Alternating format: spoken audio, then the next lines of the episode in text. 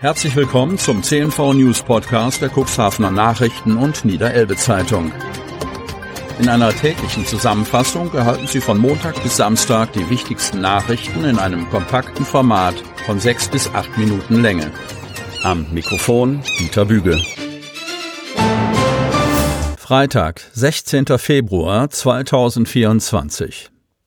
Kranfahrer stirbt in 32 Metern Höhe. Bremerhaven.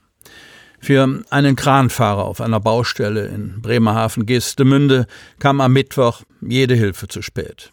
Höhenretter der Feuerwehr Bremerhaven fanden den leblosen Mann in seiner Kanzel in 32 Metern Höhe und begannen sofort mit Wiederbelebungsmaßnahmen unter sehr beengten Bedingungen, wie die Feuerwehr am späten Mittwochabend mitteilte. Trotz aller Bemühungen mussten diese leider nach einer Stunde erfolglos eingestellt werden. Der Notruf war um 18.30 Uhr in der integrierten Regionalleitstelle eingegangen. Ein Bauleiter aus Oldenburg hatte mitgeteilt, dass er keinen Kontakt mehr zu einem Kranfahrer auf einer Baustelle in Geestemünde bekam. Daraufhin rückten ein Löschzug und die Höhenrettungsgruppe sowie der Rettungsdienst der Feuerwehr aus. Die Ermittlungen zur Todesursache hat die Polizei übernommen. Das nennt man wohl Sanierungsstau. In der Stadt Hemmoor gibt es eine Reihe von Straßen, die jede Menge Schlaglöcher, Versackungen oder andere bauliche Missstände aufweisen. Von einer angeforderten Prioritätenliste der Verwaltung hatten sich die Ratsmitglieder mehr Klarheit erhofft, wo der größte Handlungsbedarf besteht. Das Ergebnis, das im Fachausschuss vorgelegt wurde, stellte die Ratsmitglieder keineswegs zufrieden. Zu wenige Informationen, lautete das Urteil über die Verwaltungsvorlage. Der stellvertretende Verwaltungschef Frank Springer präsentierte auf der Sitzung des Bauausschusses eine Liste mit neun Straßen, bei der aus Sicht der Verwaltung und als Ergebnis der Wegebereisungen kurz- und mittelfristig etwas getan werden müsste. Doch einen Vorschlag, in welcher Reihenfolge die Straßen saniert oder neu angelegt werden sollten, gab es nicht. Dabei handelt es sich um die Herrlichkeitsstraße, den Grenzweg, die Andreasstraße, den Torfweg, den Schäpsweg. Die Schlaglochpiste Elsa Brennströmstraße an der Pferdebahn, Sonnenbrink und Ostlandweg. In der Summe geht es um eine Gesamtlänge von mehr als acht Kilometern. Die Zustandsbeschreibungen der Verwaltung waren relativ übersichtlich. Beschaffenheit, Fahrbahn, Unterbau nicht bekannt, Asphaltdeckschicht, Asphaltdecke und teilweise Pflaster. Eine genaue Schätzung der Baukosten ist nur möglich, wenn Untersuchungen hinsichtlich belasteter Materialien im Auf- oder Unterbau der Straßen vorliegen.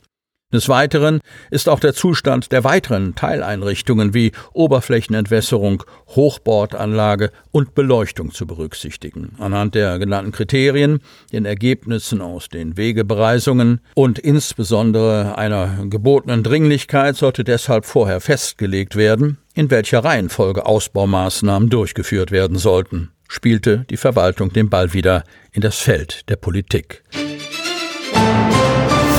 einstiges Seehospital in Salenburg verkommt zusehends. Cuxhaven. Völlig verwaist liegt es da, das rund 24 Hektar große Areal am Rande des UNESCO-Weltnaturerbes Wattenmeer in Cuxhaven-Salenburg. Bis Ende Dezember 2021 war dort inmitten einer intakten Naturlandschaft das Helios Seehospital angesiedelt. Nachdem im September 2023 auch das vom Landkreis Cuxhaven betriebene Ankunftszentrum für die ukrainischen Kriegsflüchtlinge wieder geschlossen wurde, stehen sämtliche zum ehemaligen Klinikkomplex gehörende Gebäude leer. Das gilt auch für das unter Denkmalschutz stehende Mathilde Emden Haus. Wer dieser Tage einen kleinen Streifzug über das Gelände unternimmt, der fühlt sich schnell wie in einer anderen Welt. Hinter den Sprossenfenstern vieler rot geklinkerter Gebäude brennt schon lange kein Licht mehr. Der Eingang zum ehemaligen Schwesternwohnheim ist mit Holzplatten vernagelt. Einige Wände sind mit schlecht gemachtem Graffiti verunstaltet und auch das historische Mathilde Emden Haus verkommt zusehends. Wenn wir nicht aufpassen, dann brennt hier irgendwann eines der leerstehenden Gebäude und das mitten im Wald, befürchtet Herbert Kiem. Der Salenburger Ortsbürgermeister zeigt sich ernsthaft besorgt über den aktuellen Zustand des historischen Gebäudekomplexes. Selbst im Obergeschoss ist ein Großteil der alten Fenster eingeworfen. Fetzen eines gelben Vorhanges hängen heraus, Tristesse, wohin das Auge blickt.